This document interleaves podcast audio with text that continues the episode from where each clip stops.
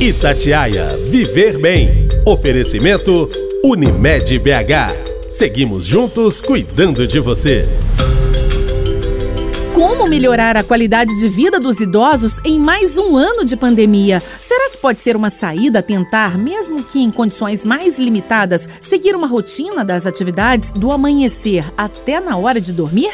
No episódio de hoje, as respostas para estas e outras perguntas que certamente se encaixam na sua vida, na vida de quem tem idoso em casa e nos acompanha aqui no Viver Bem, podem ajudar a apontar alternativas para quem anda se sentindo aí muito preso em casa por por causa do isolamento social que já está em seu segundo tempo do jogo, em mais um ano de pandemia que tanto mexe com o nosso corpo e alma, além de mexer principalmente com as nossas emoções. Bora viver melhor então, gente, dentro do possível? E quem vai nos ajudar a levantar o astral das pessoas mais experientes, das pessoas com idades avançadas, para que elas tenham um dia a dia melhor, é a geriatra Bárbara Correia. Ela que é membro da Sociedade Brasileira de Geriatria em Minas, médica cooperada da Unimed BH. Doutora Bárbara, muitíssimo obrigada obrigada pelo convite aceito aqui nos estúdios da Itatiaia para esse nosso bate-papo tão importante, né? Neste momento de pandemia, doutora.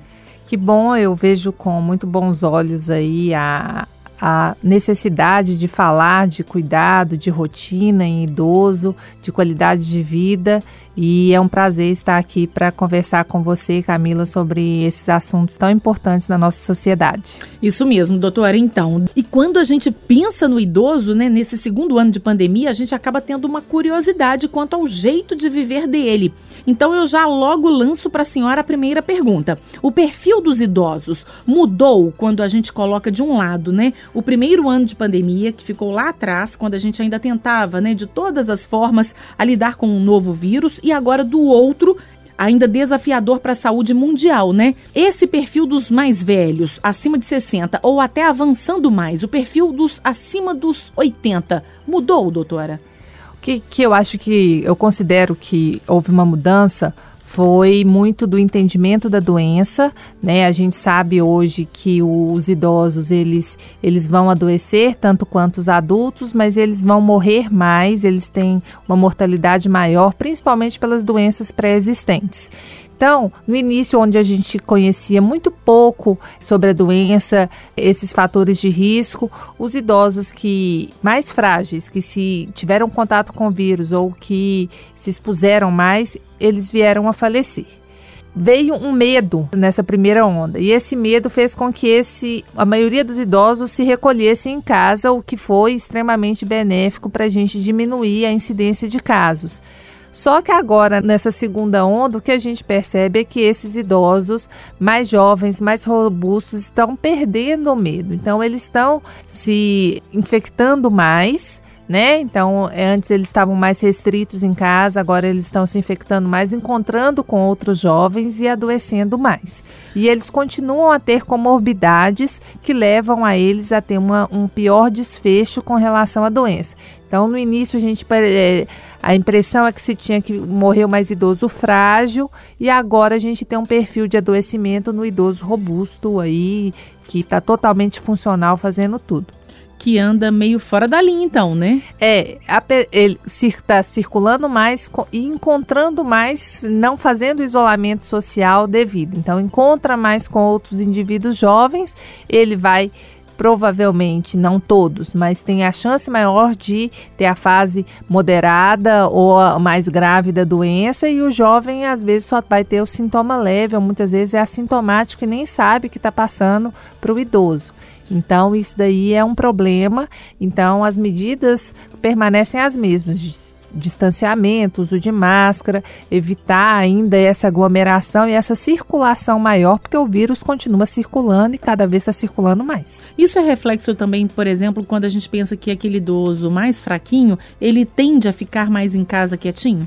Sim, o idoso mais frágil, ele tende a ficar mais quieto e a família tende a ter uma proteção maior no indivíduo frágil. E esquece do idoso, às vezes, ou não esquece, mas o idoso mais jovem, né, mais, mais funcional, mais robusto, ele vai perdendo um pouco dos cuidados e aí que a gente vê esse adoecimento maior. Mas lembrando, para a gente não causar pânico na população idosa, de quem se adoece mais é, são os adultos e jovens, só quem fica mais grave é o idoso.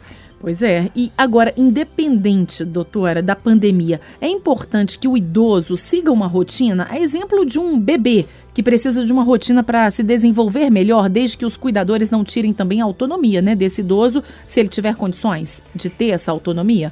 É, a gente, nós geriatras e gerontólogos, né, que são os profissionais de saúde e não médicos, a gente não gosta muito do termo bebê, porque a gente, é isso, acho que infantiliza um pouco é, um pouco não, bastante o, o idoso, né? Estou tratando de uma pessoa é, adulta que sabe o que está falando, sabe, entende o que eu estou conversando, né? A não ser que ele tenha alguma incapacidade cognitiva, alguma demência, uhum. alguma dificuldade de comunicação, ele entende muito bem o que eu estou falando. Então, é, ele, ele precisa de rotina, todos nós precisamos de um pouco de rotina na vida. Então, o, é, o idoso, a criança, o adulto, e quanto mais rotina a gente tem, a gente consegue estabelecer hábitos de vida saudáveis e é isso que vai refletir em um menor adoecimento vamos dizer assim, né? Então, se, se a gente tem uma rotina para levantar, para alimentar, um horário mais ou menos definido, uma atividade física, isso leva a um perfil de adoecimento menor. Mas quando eu falo bebê, é em relação mesmo só à rotina, que o bebê, para se desenvolver melhor, pelo menos defendem muitos pediatras, ele deve seguir uma rotina para ajudar na questão motora. E aí eu pensei, o idoso, mesmo esse que não esteja tão frágil, se ele tiver uma rotina, será que essa rotina ajuda a, a pelo menos postergar esses problemas que são naturais da terceira idade? A rotina é fundamental aí no, no cuidado do idoso, né? Ele, ele tendo horários definidos, de, de se exercitar, de tomar medicação, isso às vezes evita esquecimento de, de algum remédio. Ele tem um horário definido para ele fazer uma atividade que ele goste. Isso daí é importante para o controle da saúde e das doenças, caso ele tenha. Ótimo. E, e, em exemplos práticos agora, doutora, especialmente ainda no contexto de pandemia que estamos vivendo, a gente consegue melhorar a qualidade de vida do idoso na alimentação, por exemplo, colocando mais proteína, pensando até que ele possa ficar mais forte? A alimentação é fundamental o primeiro ponto na alimentação é dela que a gente tem uma boa imunidade, né? Que nossas células de defesa vão conseguir defender o nosso corpo de, de invasões. Então, um indivíduo que alimenta bem, que tem nutrientes, minerais, é, proteínas, ele tem um sistema imunológico melhor. O segundo ponto, que é extremamente importante no idoso, é a questão da ingestão de proteína e perda de massa muscular. À medida que a gente envelhece, a gente perde massa muscular e força muscular, um fenômeno que a gente chama de sarcopenia. Essa perda de massa muscular, ela é muito é, influenciada pela atividade física e pela ingestão de proteína. Proteína é carne, leite, ovo. Então, o idoso vai comendo menos e a qualidade da alimentação vai piorando. Ele tende a fazer lanchinhos rápidos, às vezes mora sozinho, não tem para quem cozinhar e agora no isolamento tem poucas pessoas na casa e não quer comer, aí vai, vai deixando de ter o horário, que é aquilo que a gente conversou anteriormente, uhum. né? Ah, vou almoçar três horas da tarde, aí eu vou só comer um pedaço de bolo ali, mais tarde eu janto e acaba que não janta. E aí ingestão principalmente de proteína, que é é onde a gente vai fazer músculo, vai ficando diminuída. Isso é um critério de fragilidade e isso influi muito como esse idoso vai recuperar. Por exemplo, se ele pegar Covid-19, a gente tem aí um número de casos importantes de uma fraqueza muscular pós-infecção por Covid. E se ele já tem pouco músculo, aí ele para de andar. É, aí complica mais. É. é. São, são, são várias consequências aí que o cuidado maior é a alimentação. Agora, ainda nela, né, na alimentação, para o idoso que costuma mudar o paladar, né? Quando ele passa a não gostar de algo que a vida inteira ele gostou. Tem como na cozinha a gente fazer algo diferente por eles para que eles tenham mais vontade de comer alguma coisa? Sabe, aquela saciedade, ai, eu queria tanto comer isso hoje.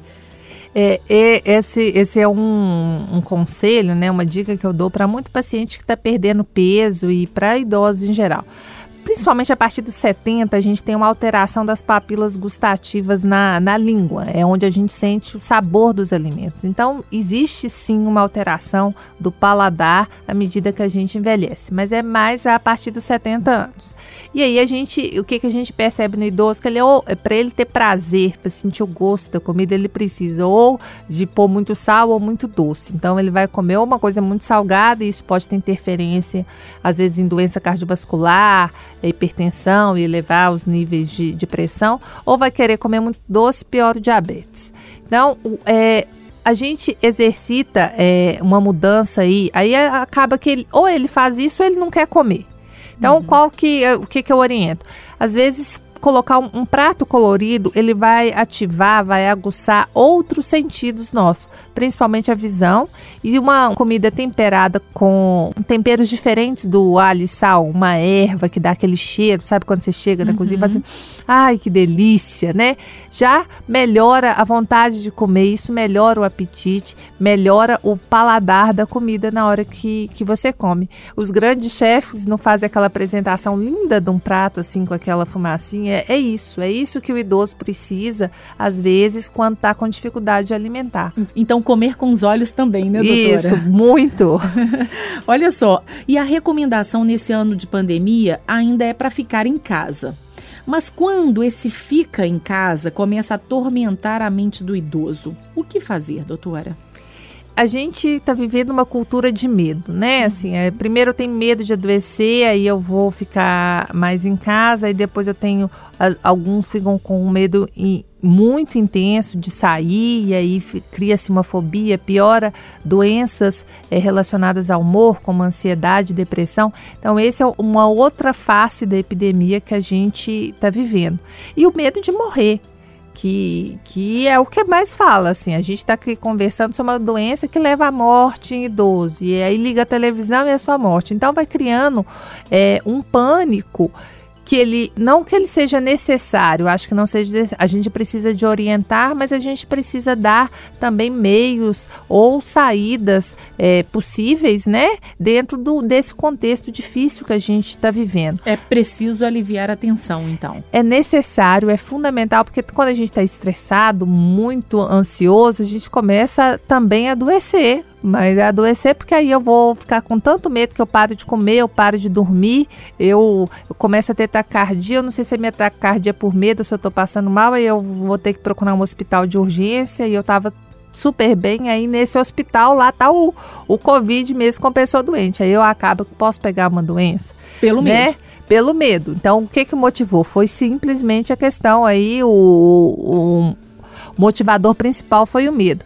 Então, o que eu estou orientando, se a pessoa toma os cuidados, a gente conhece bem da doença agora, né? Não tanto quanto a gente gostaria, mas a gente sabe que o uso de máscaras ele diminui a incidência de doença, tanto é, de eu adquirir a doença quando eu transmitir a doença. Então, fazer uma atividade física, sair de casa um pouco, no horário que tem poucas pessoas circulando, é, para me exercitar, para me expor ao sol, sem, sem esse, esse pânico de que eu vou adoecer se eu abrir a porta de casa. E então é fazer de uma situação que muitas vezes é obrigação uma diversão, só que com controle. Isso. Então é. Com segurança. Eu acho que com segurança seria a, a palavra mais, mais adequada, né? Eu preciso de, de fazer umas compras, o supermercado está lotado naquele horário, eu não vou mas eu posso é, optar por ir, pedir para alguém ou ir com alguém num horário que esteja mais tranquilo né, que tenha menos gente. Então, e nesse horário que eu for, eu aproveito, eu vou de carro, não, vou dar uma caminhadinha até, vou andar um, uns cinco quarteirões para chegar até lá, porque aí eu faço a, a, minha, a minha caminhada, que, a minha atividade física, né? Aí eu me exponho à luz do sol, aí eu vejo alguém, porque o ser humano nasceu para ficar sozinho, né? É verdade. Agora, ainda nessa situação, né, entre obrigação e diversão, até uma ida ao médico pode ser leve? Eu Se a, a gente pensar assim que o idoso não pode deixar de se tratar por causa do isolamento social, né, doutora? Esse isolamento que deu uma afastada de muita gente até das consultas de rotina, aí fica perigoso. A gente está tendo agora, com quase um ano aí de epidemia, né? Nós uhum. estamos é, no início do ano, né? Em fevereiro, e aí é, em março foi quando aqui em Belo Horizonte, dia 18 de março, é que foi fechada a cidade, então a gente está completando um ano. Muitos idosos pararam de ir ao médico com, com todas as restrições e doenças crônicas estão chegando no consultório bem descontroladas, né? Então a gente vê pressões elevadas, às vezes, é, idoso tomando muito remédio que não deveria, às vezes por medo, né? Aí, voltando ao medo, tomando remédio que alguém indicou, que o outro indicou, ou deixando de tomar os remédios que tomavam antes, deixando de fazer os exames que eram necessários e é, doença descompensada sempre não é bom para qualquer infecção que a gente possa pegar, né? Uma, uma gastroenterite, é, uma gripe, uma pneumonia que não seja desencadeada não só pelo Covid, num indivíduo que esteja com um diabetes descontrolado, uma pressão descontrolada, ela vai ter um pior, um pior prognóstico. Vai levar um, uma hospitalização, às vezes, que não seria necessária, um tempo maior de internação, isso daí tem que tomar cuidado. Então, a ida ao médico é, é o que eu tenho para fazer, eu vou. Todos os consultórios que eu conheço estão tomando todos os critérios aí de precaução. Então, vai com horário marcado, aproveita aquele momento para sair de casa, respirar, ver gente. E aí a gente vai aproveitando as pequenas coisas do cotidiano que permitem a gente ter um pouquinho de tranquilidade aí. E sem medo, né? Sem medo. que a gente tanto falou agora há é. pouco. Agora, como livrar a mente dessa sensação do medo, doutora? Especialmente para quem já é idoso e naturalmente já trabalha com essa probabilidade de ficar pensando no pior. Eu acho que o medo de morrer é o, o que mais aflige a maioria dos pacientes, né? O, a morte não é um tema que é debatido na sociedade, nunca foi assim Existem até preconceito de falar a palavra, de falar que ao envelhecer a consequência natural é a morte, é a única certeza que a gente tem desde o dia que a gente nasce. Mas agora ela ficou muito evidente para todo mundo, né? Porque a gente está tá diante de uma doença que tem, tem, tem matado bastante gente próxima, a gente sabe pela, pela televisão, noticiário. Então, é, falar desse assunto nunca é tranquilo para a maioria das pessoas, mas ele tem que ser falado, debatido para a gente perder esse medo. E não ficar pensando nele o tempo todo, porque senão eu vou começar a pensar desde a hora que eu tenho um pouquinho de consciência de que nós somos finitos. Então eu acho que é, a atividade física, a meditação, para quem tem uma religiosidade, começar a, a buscá-la em algum momento, isso tudo é, é extremamente importante para a gente é, tranquilizar e não ficar vivendo em, em função de um pânico de morrer. E se o problema chegar de fato, doutora? Como que o idoso e a família dele podem encarar uma possível internação de Covid? Eu pergunto só mesmo para adiantar uma situação que possa vir a acontecer. Quais que têm sido né, os principais problemas que esse idoso tem enfrentado quando precisa internar com quadro de Covid-19 e o que, que pode ser feito para mudar isso? É, a gente é, pelas estatísticas que a gente tem, é, a gente sabe que o idoso que tem mais comorbidades do tipo hipertensão, é, doença pulmonar, doença renal, diabetes, eles têm um tempo maior de internação eles podem precisar de terapia intensiva por um tempo maior, tem uma dificuldade às vezes de sair da ajuda do, do respirador e isso é, pode piorar às vezes a mobilidade dele e ele sair com algumas sequelas é, dessa internação prolongada.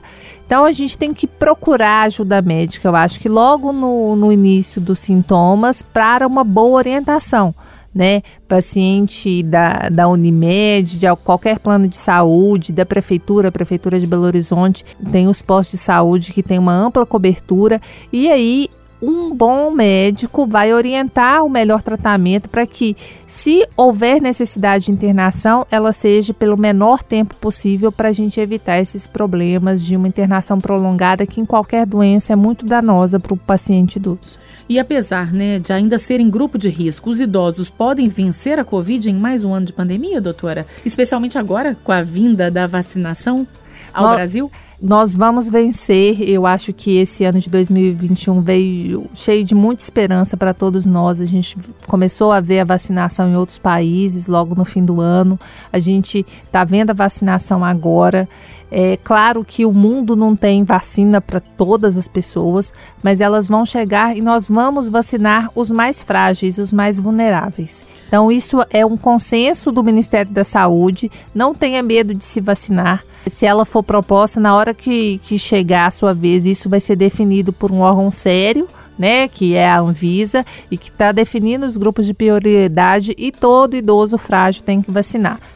É, as contraindicações elas são pouquíssimas é, é para quem está com doença descontrolada, mas a vacina é segura e tem que vacinar.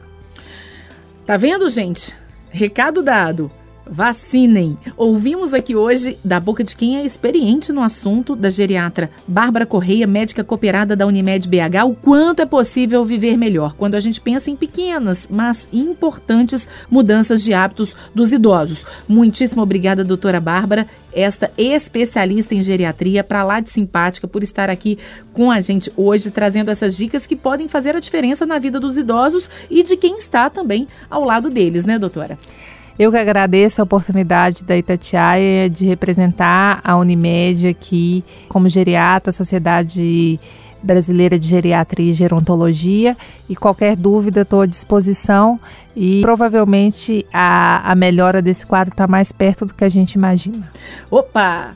Então é isso. Dado o conselho, e agora o ideal é que cada um de nós faça uma boa reflexão para colocar tudo em prática. Afinal, sempre é bom ajudar os mais experientes, os idosos, que tanto já fizeram por nós mais jovens e que agora é a vez deles precisarem e aceitarem a ajuda de seus filhos, parentes mais próximos e até de cuidadores, claro que na medida do possível, podendo manter a autonomia deles, como ouvimos aqui hoje, melhor ainda. Mas na tentativa de se ter harmonia toda, né, gente, na família, diante de uma alimentação e exercícios que ajudem a fortalecer a imunidade, o bem-estar, voltados especialmente à terceira idade. Tudo isso para vencermos juntos as etapas da pandemia, sobretudo de forma mais leve. Eu vou ficando por aqui, já deixando o convite para o nosso próximo encontro na semana que vem. Até lá, pessoal! Itatiaia Viver Bem Oferecimento Unimed BH. Seguimos juntos cuidando de você.